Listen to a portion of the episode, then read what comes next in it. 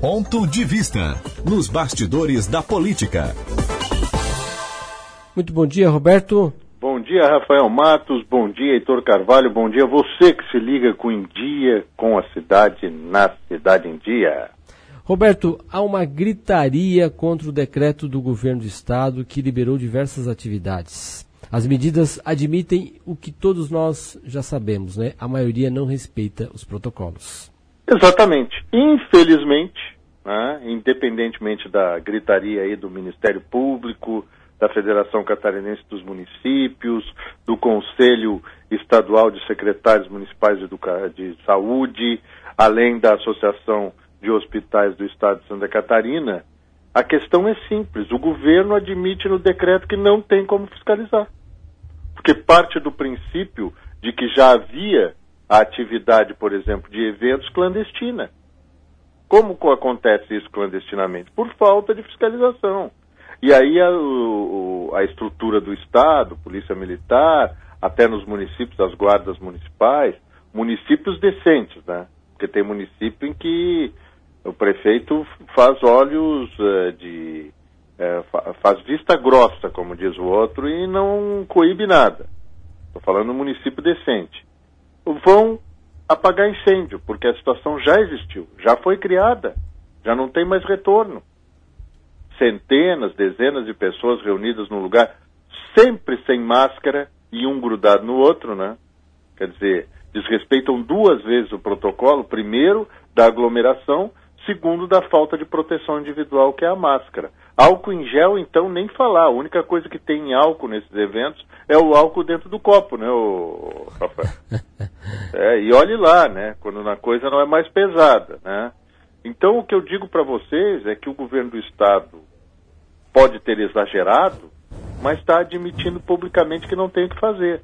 Evidentemente, o Ministério Público está fazendo o papel dele, tentando que o governo force, né, é, reforce as medidas, evite a liberalização, até porque uma coisa que me chama muita atenção no decreto é o seguinte: estão permitidos é, casamentos, aniversários, né, são festas relativamente pequena, se a gente pensar do ponto de vista familiar.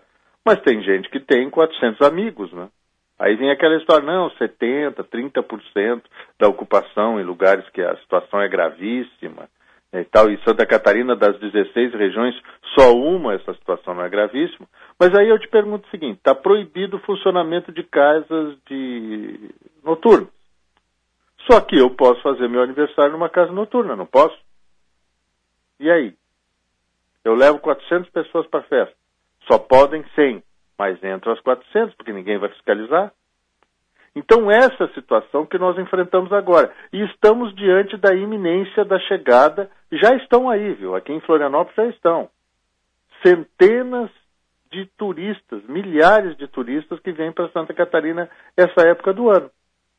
E vêm com aquela vontade de desrespeitar tudo. Não usar máscara, se você encontrar um turista que venha para um lugar disposto a cumprir o protocolo de combate à pandemia, me avisa porque isso aí vai ser notícia. Não vem. Até porque fora de casa, fora do ambiente onde você tradicionalmente vive, o indivíduo vira um rebelde. O turista normalmente é um grande rebelde. É um cara que acha que tudo vale né? pelo menos dentro do Brasil. Quando vai lá para o exterior, vê que a história não é bem assim. Né? Mas, enfim, vamos ter que admitir que o governo fez o contrário do que a gente imaginava. Não consegue atender a demanda pela, pela fiscalização e libera tudo. O risco está duplicado. Agora, o mais grave continua ainda insistindo naquela tecla, o Rafael Matos, é de que nós, pessoas, indivíduos, é que temos que respeitar os protocolos de saúde. Não é um prefeito, um governador, um presidente da República que vai dizer o que a gente tem que fazer. Não é o Poder Judiciário que vai ter que dizer o que fazer. Não é o Ministério Público. Nós, como indivíduos, temos que respeitar. Porque você usa a máscara primeiro para proteger os outros, depois para se proteger. Ah, e as pessoas às vezes ignoram que a transmissão do vírus não se dá só por via aérea. É, se ele tiver em alguma superfície, você vai ter que tocar nessa superfície e tocar na outra pessoa para passar. Então, aquela coisa de estar tá se esfregando nos outros é outro risco muito forte. É, é a, é a liberdade que o pessoal não está não, não tá sabendo usar. Roberto, Lembra daquela, é. daquela máxima? A minha liberdade acaba onde começa a sua. É, Tem gente que faltou a essa aula, né? Só existe a liberdade dele, dos outros que se exploda.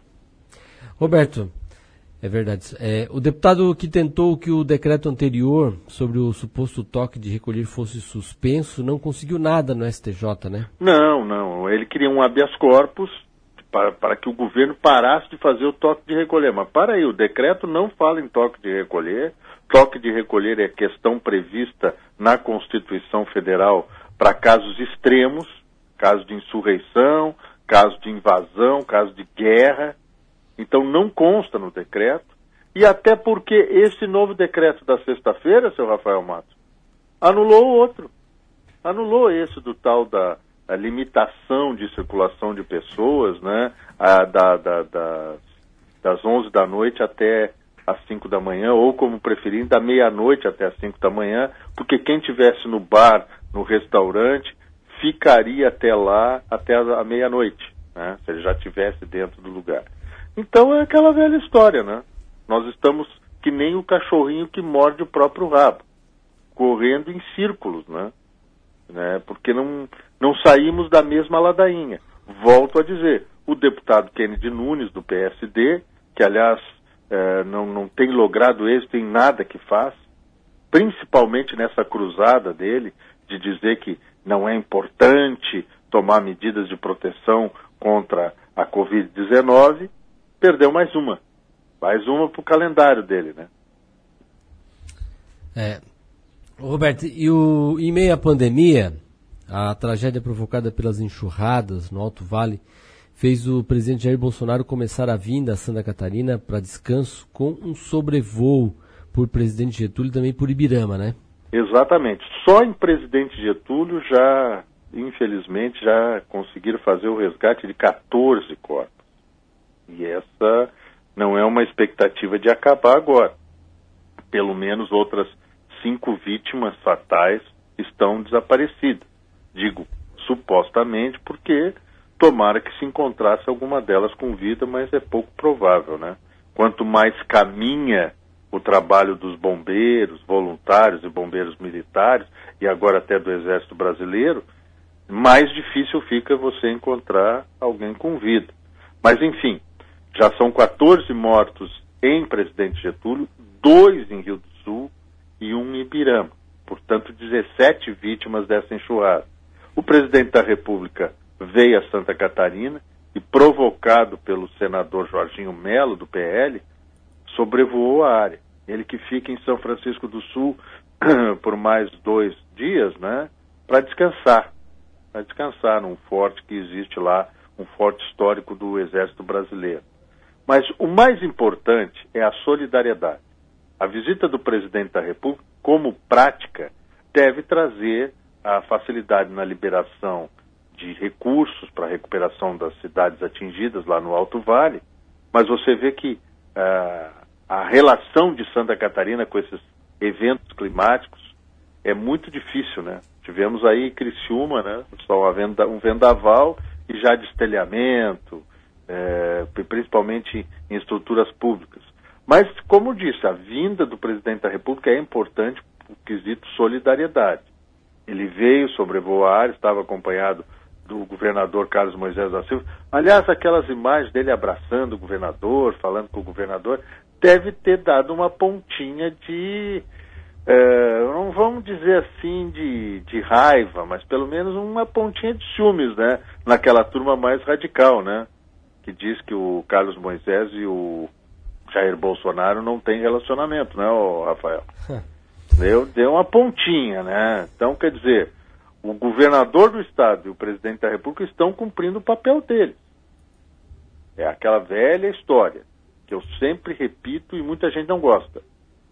Quem é eleito para cargos públicos está ali para cumprir papel e não para receber só aplauso. Se você eleger um presidente da República, um governador do estado, um prefeito da sua cidade, achando que ele só vai receber aplauso, olha, melhor trocar de planeta. Ele está ali para resolver problemas. E estes problemas, como o provocado pela enxurrada, que é uma fatalidade, não tem como você prever, não tem como você criar estrutura. Tem sim.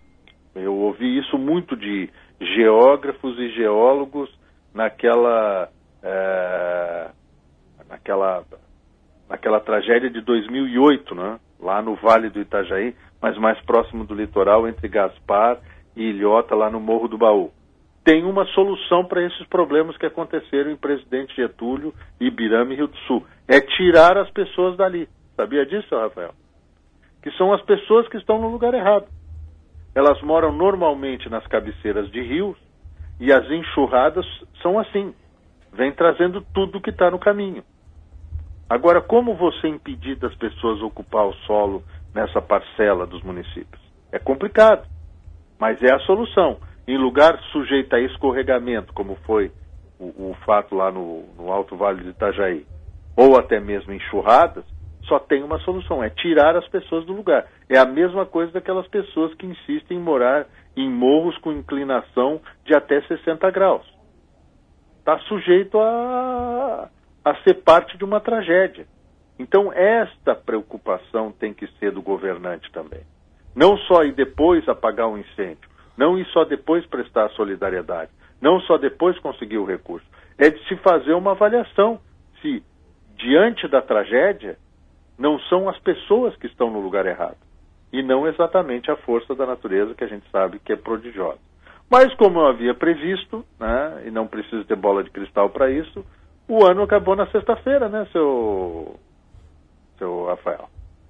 Se não fossem essas tragédias aí, a gente teria uh, acabado o ano. Claro que ainda vai ter essa polêmica em torno do decreto do governador, o último decreto, emitido na sexta-feira, mas o governo do estado garante que não vai parar, não tem recesso para o executivo, só que a Assembleia já parou, daqui a pouco é o Tribunal de Contas, o Tribunal de Justiça também já parou, daqui a pouco o Ministério Público também entra em recesso, e aí vivemos naquela situação de, como poderia dizer, uh, temporariamente parados no final do ano. Né? Só que a vida continua. E quando a vida continua, ela traz boas informações ou, infelizmente, tragédia, como essa que aconteceu lá no Alto Vale do Itajaí.